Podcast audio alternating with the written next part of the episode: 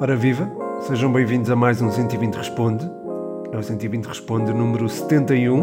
Estou a gravar-vos uma segunda-feira à tarde. Uh, ainda bem que estou a gravar agora e não, uh, não gravei de manhã depois do sorteio, porque senão estava tramado. É? Falo do sorteio da Liga dos Campeões, que teve um erro, teve de ser repetido. E já não vamos ter um Ronaldo Messi uh, nestes oitavos de final, podemos ter mais à frente, por exemplo.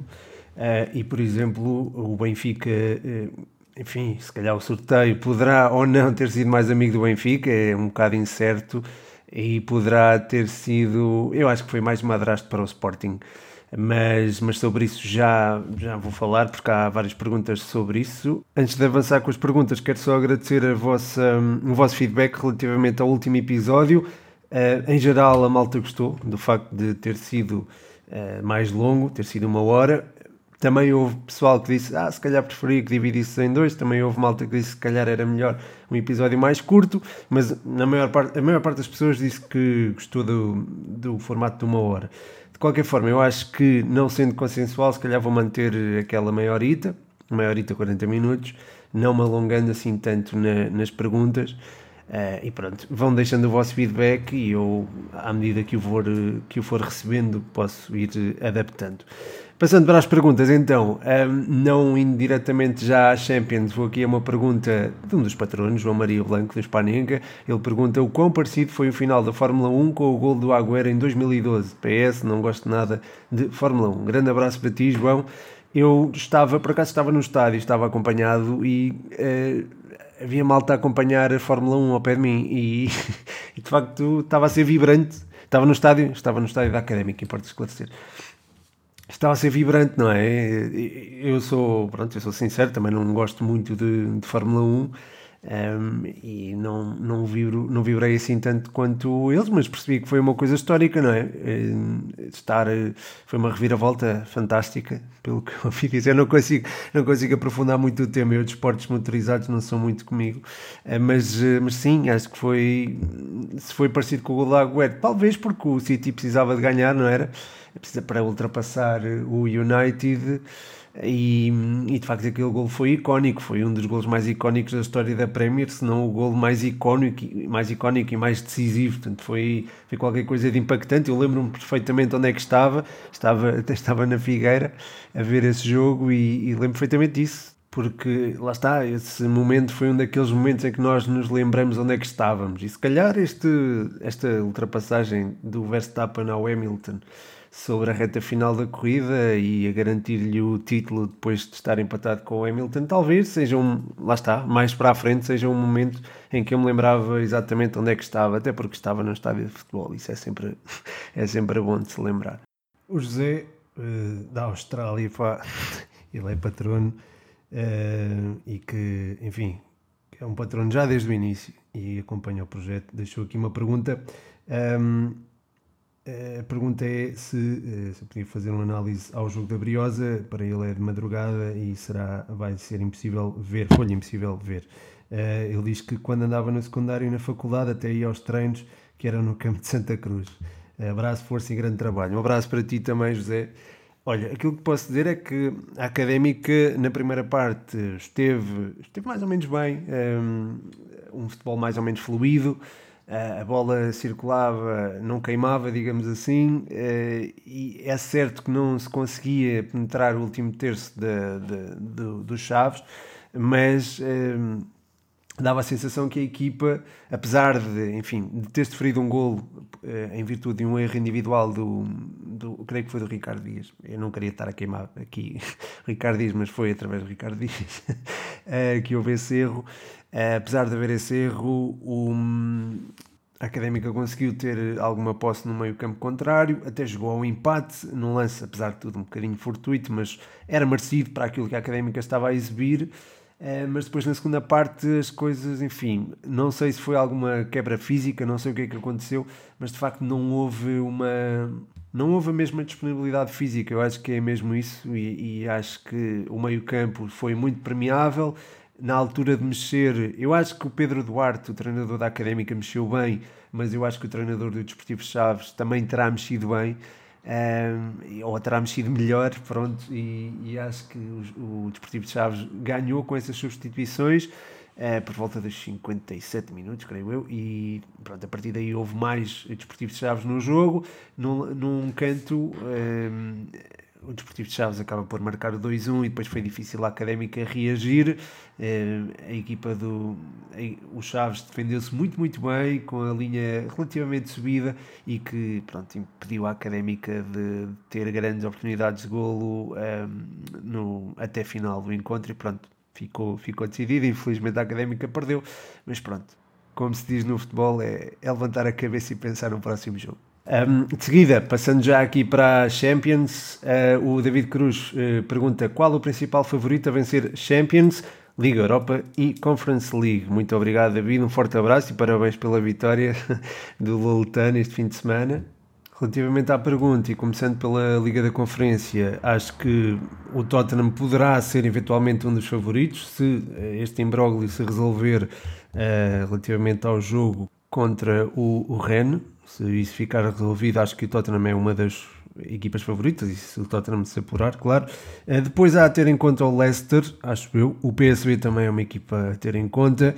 É, o mesmo se pode dizer também do Marselha e depois, olhando para os primeiros classificados dos respectivos grupos, acho que a Roma e o Rennes poderão também ter uma palavra a dizer, mas claro, falta perceber a motivação destas equipas em vencer esta prova. O prémio não é assim tão generoso, é a participação na Liga Europa no próximo ano. Um, enfim, há equipas que de facto podem beneficiar disso, como é o caso do Leicester, talvez, talvez as equipas inglesas, mas mesmo assim acho que a Liga Europa já é algo já é pouco apelativo para este Leicester, talvez, diria. Acho que acabar no top 4 é, é muito complicado, claro, é, sobretudo esta época, mas é sem dúvida lá está, ter provas europeias é importante, mas não sei se é assim tão importante para descurar, por exemplo, a Premier League. E pronto, é certo que o adversário não é assim tão é, complicado nos playoffs. O do Leicester é o, é o Renders da Dinamarca, é uma equipa que se está a desenvolver e, à semelhança de outras equipas dinamarquesas, é uma equipa que tem um projeto esportivo muito interessante, mas. Hum, lá está, se o Leicester levar isto a sério, entre aspas, e se o Tottenham eventualmente também, acho que podem ser dois grandes candidatos um, a vencer esta Liga da Conferência, acho que serão os principais candidatos. Depois há a Roma uh, e há também o Marselha, mas o Marselha tem sido algo irregular, o próprio PSV também tem tido alguma irregularidade, portanto seria ali entre a Roma, talvez o Rennes, um, o Leicester e eventualmente o Tottenham. Quanto à hum, Liga Europa, temos aqui ótimos duelos nos oitavos de final. Pá, eu gostei bastante deste sorteio, tive a oportunidade de dizê-lo num tweet até, e acho que logo aí temos vários candidatos. Acho que o Barcelona é um candidato natural. Uh, o Nápoles também, vão jogar as duas equipas. Depois o Leipzig é uma equipa também a ter em conta. O mesmo dizendo, se pode dizer da Real Sociedade, do Futebol Clube do Porto, da Lazio também. É muito difícil escolher uma. E eu estou só a falar de equipas nos playoffs, portanto. Ah, o Betis também está, está, a praticar um futebol fantástico.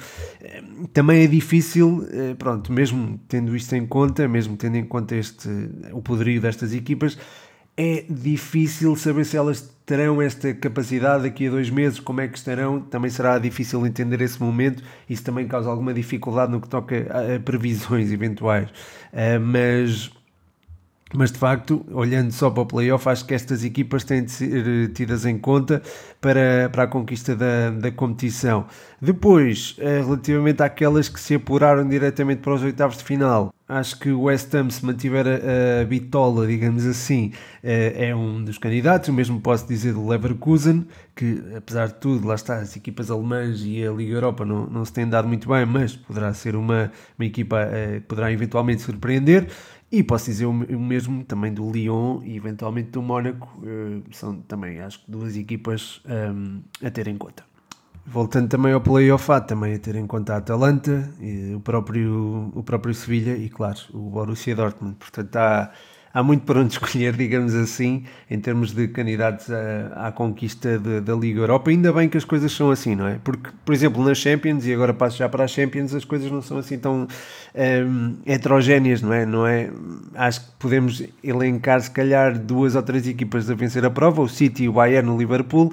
Se calhar eh, não, não podemos ir muito mais além disso, não é? Porque o Real Madrid não está a atravessar o melhor momento da história, o próprio Atlético Madrid uh, também tem algumas. Um, algumas limitações, eh, no, isto é, falando deste, deste futebol, do futebol dos grandes, digamos assim, o próprio PSG é, tem alguma irregularidade, é, o Man United tem Ronaldo, mas também não, pode não ter muita consistência, o Chelsea e a Juve Uh, são duas equipas que eu acho que são, são incógnitas, mais a Juve do que o Chelsea, claramente, porque o Chelsea até é campeão europeu e apresenta alguma solidez no seu jogo. Portanto, é, é muito. Hum, acho que podemos apontar o Bayern e o City e o Liverpool como as principais candidatas a vencer esta, esta prova. E, eventualmente o Chelsea e o PSG a correr, a correr por fora, diria.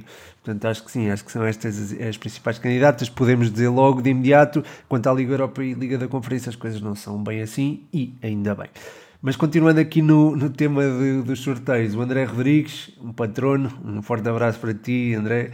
Eh, pergunta o que achas das equipas que calharam a Benfica, Sporting, Porto e Braga e o podcast universitário. Um grande abraço também, é o Rafael Vieira. Um forte abraço para ti, Rafa. Um, pergunta quais, e também é patrono, claro, agradeço imenso. Ele pergunta quais as possibilidades das equipas portuguesas passarem às próximas fases das competições europeias. Ora bem, o Benfica, inicialmente o Real Madrid seria um pouco complicado, mas acho que havia uma janela de oportunidade para o Benfica passar se fosse agora, porque não é agora que se vão disputar os jogos, não é? Só daqui a, a dois meses, mas acho que mesmo assim, calhando o Ajax, acho que o Benfica se apanhasse agora o Ajax poderia ter alguma dificuldade com o desenrolar da época, com o acumulado cansaço, o Benfica pode beneficiar disso, mas o próprio Benfica também pode acusar algum desgaste qualquer forma, acho que o sorteio podia ter sido mais severo para o Benfica e não foi. Ao contrário do que aconteceu com o Sporting, que vai apanhar um dos principais candidatos, a meu ver, a vencer a Champions, o City. Portanto, acho que sim, acho que vai ser bastante complicado para o Sporting. O Porto apanhou a Lazio, o sorteio também podia ter sido mais meigo. Mas, é, mas lá está, acho que o Futebol Clube do Porto tem capacidade para bater esta Lazio se o jogo acontecesse agora e mesmo daqui a dois meses eu diria que o Futebol Clube do Porto teria capacidade para, acho que sim, acho que poderá passar. O mesmo digo do Braga em relação ao Sheriff, acho que sim, que também há possibilidades reais de passar à próxima, do Braga passar à próxima fase. Eu sei bem que o Sheriff conquistou 7 pontos num grupo que tinha Inter e Real Madrid e que se calhar o Braga podia não conquistar 7 pontos nesse grupo mas eh, até porque também havia Shakhtar, também há que ter isso em conta e que o Sheriff ultrapassou o Shakhtar e de facto o Sheriff tem uma tem uma boa equipa, tem um bom conjunto, mas este Braga, e tendo, lá está, não havendo as limitações por lesão, uh, que, enfim, pelas quais o Braga está a passar agora, e havendo um desenvolvimento de um modelo de jogo barcarense, acredito que a equipa leva melhor e que possa passar à próxima fase da, da Liga Europa. A seguir, o A Martins 14 pede aqui uma opinião sobre as caminhadas dos clubes portugueses na Champions e o Miguel 45341 pergunta até onde podem chegar Sporting e Benfica na Champions. Ora, eh, relativamente às caminhadas dos clubes portugueses, eh, acho que só temos de ficar satisfeitos. O Futebol Clube do Porto deu tudo, a meu ver. É aquele, jogo, aquele último jogo, a final contra o Atlético, digamos assim, acho que foi, foi um jogo à parte da, da realidade da, da fase de grupos porque foi, lá está, era um jogo decisivo e uh, houve muitas oportunidades desperdiçadas por parte do Futebol Clube do Porto durante a primeira parte que poderiam uh, mudar a história do jogo por completo. O Atlético veio com a sede de vencer, uh, levou o jogo para um lado que se calhar não é o mais leal do, do pronto, da, da, do desporto, digamos assim, e acho que as coisas ficaram mais complicadas a partir daí. É claro que ficaram mais complicadas, acima de tudo, após o primeiro gol do Atlético Madrid, e aí não havia é, crispações, nem havia conflitos, ainda não havia, mas eu acho que o Futebol Clube do Porto, se não houvesse esse lado mais emocional do jogo, se calhar poderia levar eh, a melhor sobre o Atlético e teríamos agora três equipas nas Champions. Quanto ao Benfica e ao Sporting, acho enfim, acho que os portugueses só podem estar satisfeitos com estas prestações. O Benfica, enfim, não se pedia que superasse o uh, Bayern e acabou por não fazer. Uh, também era se calhar impensável ultrapassar o Barcelona e conseguiu fazê-lo. O Sporting também se calhar era impensável ultrapassar o Dortmund, mas conseguiu fazê-lo. Uh, foi o Ajax que emergiu e curiosamente foi no nos grupos de Sporting e Benfica que houve uh, duas equipas a vencer os jogos todos, não é? Portanto, acho que isso é, tem de ser tido em conta, até para, para mostrar o poderio de cada uma das duas equipas que terminaram em primeiro lugar no, nos duelos de, frente aos encarnados e aos, eh, aos verde e brancos, portanto acho que há aqui uma, um mérito acrescido, vá lá, e, e, algo que se junta também ao Futebol Clube do Porto, o mérito de uh, acabar ou de ir para a última jornada com a possibilidade de depender só de si, eh, acho que também há mérito aí pelo facto do Futebol Clube do Porto ter estado no grupo, num grupo onde estava o Liverpool, também um dos principais candidatos a vencer, a vencer a Champions, na minha opinião, um, e que terminou em primeiro também só com vitórias. Portanto, acho que há, essa, há isso tudo a ter em conta e só podemos uh, estar satisfeitos com, a, com as prestações das nossas equipas. Quanto a onde podem chegar a Sporting e Benfica, eu acho que o Sporting vai ter uma tarefa muito, muito, muito complicada. Pep Guardiola, enfim, quer muito vencer, vencer a Champions com o City este City é uma equipa cada vez mais bem trabalhada, mais oleada e nestes momentos decisivos acredito que não, não facilite. O Ajax já sabe o que é estar nas meias finais da, da Champions, mas é uma equipa que, eh, onde, que não, pode não registrar a mesma regularidade que o, Real que o Real Madrid, que o Manchester City. Isto é, eu daqui a dois meses vejo perfeitamente o City a praticar este futebol. Quanto ao Ajax, não sei se isso vai acontecer ou se vai acontecer. Uh, e imagino que uma contrariedade no City não seja tão grave como no Ajax. Portanto, o Benfica tem aqui uma janela de oportunidade para os quartos o Sporting será mais complicado, mas ficaria felicíssimo se os dois conseguissem, claro, é preciso sublinhar isso. Por falar em Sporting, uma pergunta do Vasco de Jesus, ele convida-me aqui a falar um pouco da aposta na formação do Sporting. Uh, menciona aqui a reviravolta na Youth League e o facto da equipa B ter conseguido marcar dois gols a jogar contra nove Uh, com 9, aliás, contra o Real Massamá. Uh, depois ele pede aqui, uh, para não me esquecer dos minutos lançados contra o Ajax e a titularidade do Nazinho ontem. De facto, o Sporting tem tido uma aposta na formação que é. Lá está, este é o caminho certo, acho eu, para a sustentabilidade do clube, de um clube em geral, acho que é a aposta na formação. Portanto, acho que sim, acho que é de louvar e acho que há também qualidade para isso. Eh, por exemplo, o Joelson Fernandes está longe e é um dos maiores talentos de, daquela equipa, acho eu, da, da, daquela equipa, ou dos colões de formação do Sporting. Está, está emprestado, portanto, só aí já vemos a, a qualidade que existe ali. Eh, quanto ao Nazinho, o Nazinho teve uma, uma boa estreia, diria. Um, não foi, se calhar, uma estreia espetacular, não foi. Não, não digo que tenha feito um jogo enfim, não foi propriamente o melhor em campo, mas não comprometeu. Portanto, acho que é um jogador a ter em conta e acho que é um jogador hum, que, a quem eu adivinho um bom futuro. Mesmo posso dizer do Essugo também, é um jogador com, com características físicas e posicionais que são, que são de assinalar para a sua idade. E depois tens também o Gonçalo, o Gonçalo Esteves, que poderá, a meu ver, também ter uma evolução muito positiva no Sporting. Aliás, frente ao Ajax, nós vimos que ele não comprometeu propriamente, diria. Um, portanto, acho que sim, acho que há aqui condições para que o Sporting possa olhar para o futuro com otimismo. E acho que a aposta na formação está a ser feita de forma certa. Não sei se a equipa vai conseguir subir já à segunda liga, por exemplo. Acho que isso era muito importante mas mesmo que isso não aconteça, acho que os responsáveis do Sporting estão de parabéns, ou a malta que trabalha na, na formação estão de parabéns, uh, e toda a articulação com a equipa principal também está a funcionar em, na plenitude, portanto acho que há que dar os parabéns por isso. Obrigado Vasco e um abraço para ti. A seguir o Chumbinho deixa três perguntas, uma sobre o Sporting, outra sobre o Porto e outra sobre o Benfica. A do Sporting é, eh, apesar da vitória convincente do Sporting, o que tens a dizer sobre a ausência de Paulinho no jogo? Antes de mais, muito obrigado pela pergunta e um abraço para ti. Eh, eu acho que Paulinho é um jogador que ajuda imenso o coletivo do Sporting, ajuda imenso um, a dinâmica ofensiva dos Leões e acho que tanto na largura como a solicitar profundidade, como a guardar a bola, a receber de costas, e a permitir que Sarabia e Pode se integrem zonas de finalização, acho que é um jogador muito útil. Um, eu sei que tem falhado alguns golos, um, se calhar frente ao Boa Vista não se sentiu tanto a sua ausência, há quem diga que sim, há quem diga que não, uh, eu entendo as duas partes, uh, mas a verdade é que, enfim, um, se calhar não se calhar não se sentiu frente ao Boa Vista, mas acho que a equipa tem muito a ganhar tendo Paulinho uh, no 11 acho que é, basicamente é isso que, que, posso dizer. Depois, relativamente ao Porto, que ganha o Porto com Gruitch e Vitinha em vez de Uribe e Sérgio Oliveira, qual a dupla mais forte? Pois, o Sérgio Conceição usou três desses, não é? é frente ao Braga. Eu acho que nessa dupla, e estás-me a pedir para escolher entre uma dupla e outra, eu acho que com Gruitch tens mais impacto físico, com Vitinha eh, tens uma maior qualidade na circulação. Eh, Uribe e Sérgio Oliveira dão-te maior eh, regularidade ao longo do jogo, são jogadores mais eh, fiáveis, entre aspas, nesse sentido. Eh, são jogadores que sabem pautar o ritmo do jogo, sabem ler os momentos do jogo e integrá-los na perfeição. Portanto, são dois jogadores que também já conhecem bem as ideias do Sérgio Conceição. Acho que sim, acho que são dois jogadores que se calhar são mais completos, diria. Mas acho que se calhar a melhor solução até seria Uribe e Vitinha, a meu ver, neste momento. Neste momento. Depois, uma pergunta sobre o Benfica. André Almeida é o natural substituto de Lucas Veríssimo ou JJ devia apostar no 4-4-2?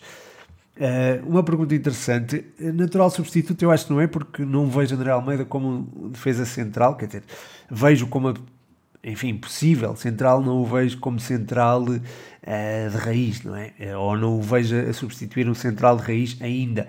É um jogador que tem uma noção posicional acima da média, é um jogador que se entrega ao coletivo de forma esforçada e eu acho que isso tem de ser tido em conta, mas acho que ainda não é um natural substituto de, de Lucas Veríssimo. Quanto a mudar para o 4-4-2, eu acho que uh, Jorge Jesus pode optar por, essa, por essa formação ou a partir desse esquema uh, em determinados jogos, mas não, não sempre. Uh, e se o fizer, se calhar sim, se calhar faz sentido ter André Almeida porque é um, um jogador que pode também transformar a equipa, para fazer com que ela esteja integrada num 4-4-2 ou num 3-5-2 ou um 3-4-3 uh, com ele a ser o, ou o lateral direito ou o terceiro defesa central. Portanto, isso seria de facto interessante, incluir André Almeida nessa, nessa dinâmica. Agora, a equipa a partir de 4-4-2, não sei se será a melhor solução, porque o meio-campo se calhar fica um bocadinho. Uh, desguarnecido, dado que só tem dois centrais atrás, porque o André Almeida estaria a cobrir um, desde fora, portanto não sei até que ponto seria, seria a melhor solução neste momento perante o, o esquema que o Benfica tem. Uh, e perante também o contexto tático mundial, digamos assim, que uh, tem esta tendência de ter uh, três, três centrais. Portanto, não sei, talvez manter-se aqui o 3-5-2 ou o 3-4-3, com André Almeida ainda como um dos centrais, isso talvez, talvez possa ser uma das soluções. Ainda sobre o Benfica, Hugo ARS25 pergunta: já que Lucas Veríssimo está lesionado, o que achas do Benfica em 4-3-3 com Pizzi a número 10? Ora, obrigado Hugo e um abraço para ti. Aqui já vejo, se calhar, numa linha de 4 com 3 eh, médios, aí já imagino o Benfica a ter maior consistência no meio campo e a tal consistência de que precisa. Um, João Mário e Pizzi acho que podem uh, combinar bem, eventualmente. São, são dois bons jogadores, são jogadores que falam a mesma língua e acredito que possa, possa existir alguma. Uh, a consistência defensiva também parte muito pela circulação de bola de uma determinada equipa. E se o Benfica tiver Pizzi e João Mário, terá uma circulação de bola mais cuidada. Nesse sentido, acredito que sim, Pizzi possa ser uma boa solução a nível ofensivo. Agora não sei se a equipa terá a mesma intensidade que teria sem ele. Portanto, por aí também temos aqui uma. Se calhar podemos ter uma, uma eventual condicionante de ter Pizzi no 11, mas de facto é uma solução a ter em conta e acho que foi uma. Uma boa, uma boa questão, uma boa questão aqui do, do Obrigado. Uh, a seguir, o Israel Quem sabe pergunta: Achas que Abel Ferreira desta vez consegue chegar à final do Mundial? E ganhá-la. É possível. Muito obrigado, Israel. Um forte abraço para ti. Um, acho que sim, que isso, que isso pode acontecer, mas a tarefa não será fácil, tanto contra o Al-Ali como contra o Monterrey. Acho que as coisas não serão é, propriamente fáceis. Uma destas equipas vai calhar em sorte ou em azar ao Palmeiras. É, mas acho que sim, acho que esta equipa está, nós vimos na final da Libertadores, parece talhada para, este, para estes momentos, parece à vontade com este tipo de coisas, portanto, acho que sim, acho que pode acontecer. Uh, mas uh, pronto, não, não, será, não terá uma tarefa fácil, certamente. Quanto a ganhar o Mundial de Clubes, aí já acho mais complicado. É certo que o Chelsea não é propriamente o Bayern, mas uh, lá está. É, o Palmeiras também não é propriamente uma equipa de Premier League. É uma equipa que tem muita qualidade individual, isso não tenho dúvidas nenhumas. É uma equipa que está muito bem trabalhada por Abel. aliás, o Abel ganhou duas Libertadores eu acho que isso diz muito. mas mas de facto acho que pode ser ainda complicado uh, ambicionar se calhar a, a, vitória no Mundial de Clubes, mas pode acontecer, é um jogo, são 11 contra 11, não é? Bola redonda, pode acontecer, mas uh, acho que será muito complicado. Passando à próxima pergunta, uh, e por falar em Mundial de Clubes e melhores equipas do mundo, o André Vigário pergunta o que falta à nossa Briosa, portanto, melhor, melhor clube do mundo académico. Uh, obrigado, André, e um forte abraço para ti. Uh, o que é que falta? Olha, eu acho que continua a faltar se calhar soluções no meio campo. Eu gostava de ter visto o Mimita jogar de início, por exemplo, no último jogo. Isso não aconteceu e acho que também se verificou alguma falta de consistência na, no centro do terreno, sobretudo na segunda parte, quando a equipa começou a perder algum fôlego. Depois acho que se pode apostar perfeitamente em Costinha uh, desde o início. Acho que não é preciso usar sempre, sempre, sempre a mesma estratégia. Eventualmente, eh, estou a pensar agora em Costinha e Pedro Justiniano, acho que são jogadores que merecem mais minutos e acho que justificam mais minutos pela sua qualidade individual, também pela forma como se, se, entregam, se entregam, apesar do Justiniano não ter jogado tanto e não ter mostrado isso, acho que é um jogador que pode ser uma mais-valia para a académica, sobretudo jogando com um central adaptado, como é o caso de Ricardo Dias, é um central adaptado e o primeiro golo do, do Chaves acho que evidencia isso mesmo. É, portanto, sim, acho que é mais ou menos, grosso modo, é aquilo que falta à académica. Se calhar algumas mudanças no 11, eventualmente. É, uma maior consistência no meio campo também. E acho que isso pode ser encontrado com recursos que existem dentro do, deste plantel. A seguir, o Eduardo Andrade, ainda sobre a académica. Um grande abraço para ti, Eduardo, uh, e obrigado pela pergunta. Ele pergunta: ainda te recordas da rivalidade da Briosa com a Naval? E depois pergunta se sempre fui da académica. Sempre fui da académica, isso não há, não há dúvida acerca disso. Uh, sobre a rivalidade, lembro-me perfeitamente de estar no, antigo, uh, no antigo estádio da Naval, que agora acho que foi demolido. Uh, e de estar uh, perto da Mancha Negra e de Malta da Mancha Negra vir, uh, vir em direção de elementos da. Não era da Claque da Naval, acho que era só Malta da Naval que estava, estava a mandar vir e lembro perfeitamente de, de haver esse. quase uma rixa. Não houve uma rixa porque havia uma barreira a separar, mas lembro-me de haver essa. uma comoção muito grande. Eu era miúdo, tinha 8 ou 9 anos ou 10, se calhar já tinha 10 ou 11, não interessa. Pronto, foi, era miúdo e lembro perfeitamente de assistir a isso e, e foi, é uma das memórias que guardo dessa rivalidade. É, também guardo, enfim, lembro-me de ir ver dois jogos à Figueira, da, da Académica, pelo menos dois, e da, da Académica vencer os dois, portanto tenho até boas memórias desses, desses duelos, mas a rivalidade acho que era, enfim, eu, lá está, também nunca meti em confusões nem nada, mas pelo que percebia, não era uma rivalidade assim tão uh, acérrima quanto isso. Mas posso estar errado e pode estar a ouvir alguém que uh, pode ter assim uma história diferente acerca desta rivalidade. Um, a seguir, o Leandro 17 pergunta para ti quais os continentes que tiveram as melhores lendas do futebol por ordem crescente. Muito obrigado pela pergunta, Leandro, e um, um abraço para ti. Um, enfim, é uma pergunta fora da caixa. Uh, se calhar a Ásia foi, ou a Oceania, se quisermos contabilizar, uh, foi se calhar o continente teve menos lendas, portanto, Oceania e Ásia, uh, depois a América Central também, acho que estão aí esses três, se é para fazer por ordem crescente, acho que esses três têm que ser, estar na parte de baixo, Uh, acho que a América do Norte também não teve, não teve ninguém assim que, que sobressaísse, se olharmos para, as, para lendas do futebol mundial, portanto acho que também estará um bocadinho no mesmo nível, se calhar a Ásia um bocadinho acima, lembro-me de Hideto Nakata, por exemplo, Uh, e do próprio, próprio Ali Day, né? tem o, o recorde de gols, mas não é propriamente uma lenda, custa-me um bocadinho dizer, falar em lenda. Uh, depois, acho que é entre África, uh, América do Sul e Europa, não é? Acho que esses três foram, foram os principais fornecedores de lendas, digamos assim. Acho que a África fica um bocadinho abaixo da, da América do Sul e da Europa, lembro-me de UEA, por exemplo, ganhou mesmo uma bola de ouro. Uh, Lembro-me de Eto'o, Drogba, uh, isso agora no, no, passado mais recente. Uh, também o próprio o Abdi Pelé também, e o próprio Roger Milá também eram, eram dois jogadores muito bons. Eu não os vi jogar, atenção, quer dizer, não os vi jogar em, ao vivo, mas uh, sei que já vi algumas coisas deles e eram de facto tremendos. Um, e pronto, e depois é entre a América do Sul e a Europa. É difícil dizer qual é que deu mais linda, qual continente é que deu mais lindas ao futebol mundial. Mas a América do Sul deu-nos Ronaldinho, deu-nos Messi, deu-nos Maradona, deu-nos Ronaldo Fenómeno, enfim, entre outras lendas eh, do Brasil e da Argentina. E se olhamos para a Europa, vemos também Cristiano Ronaldo, vemos o próprio Zidane, que também espalhava muita magia. Um, e se formos a ver bem, se calhar, eh, temos o Jean-Pierre Papin também.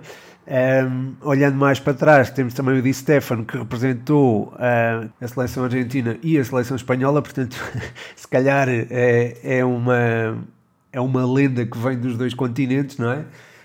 Um, e pronto, também há que ter em conta, por exemplo, o Puskas, que também era, um, era o parceiro do Di Stefano naquele Real Madrid fantástico também, também não esquecer Cruyff, obviamente.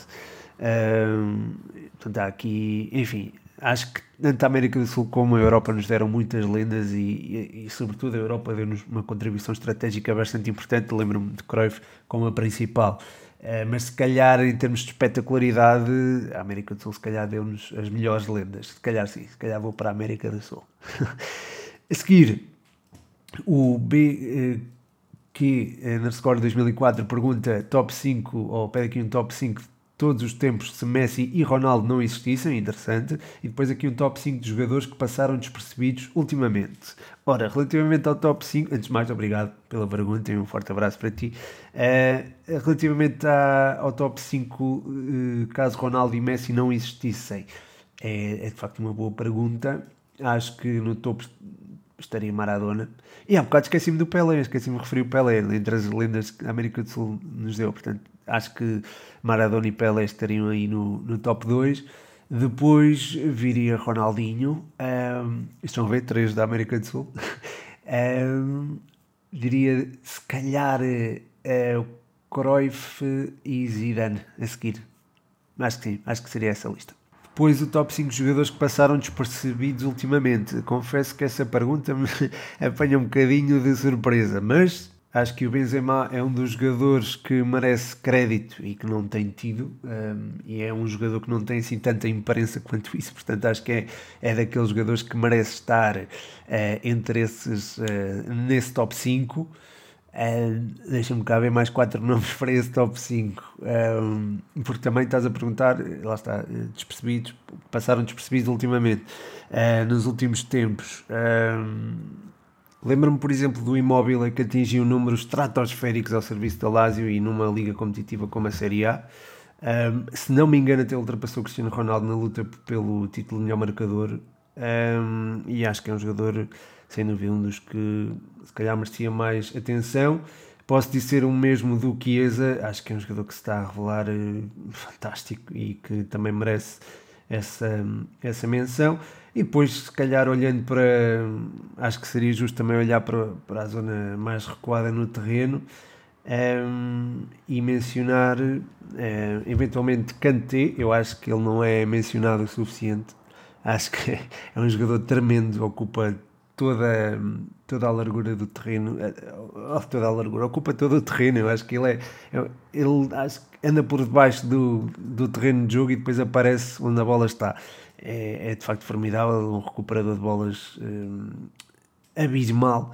E, e, depois quero também mencionar o Marcos Llorente pela sua hum, versatilidade, é um jogador muito, muito, muito versátil tem tudo. Tem velocidade, tem capacidade técnica, tem posicionamento, tem compromisso, tem um, capacidade física, tem capacidade de definição.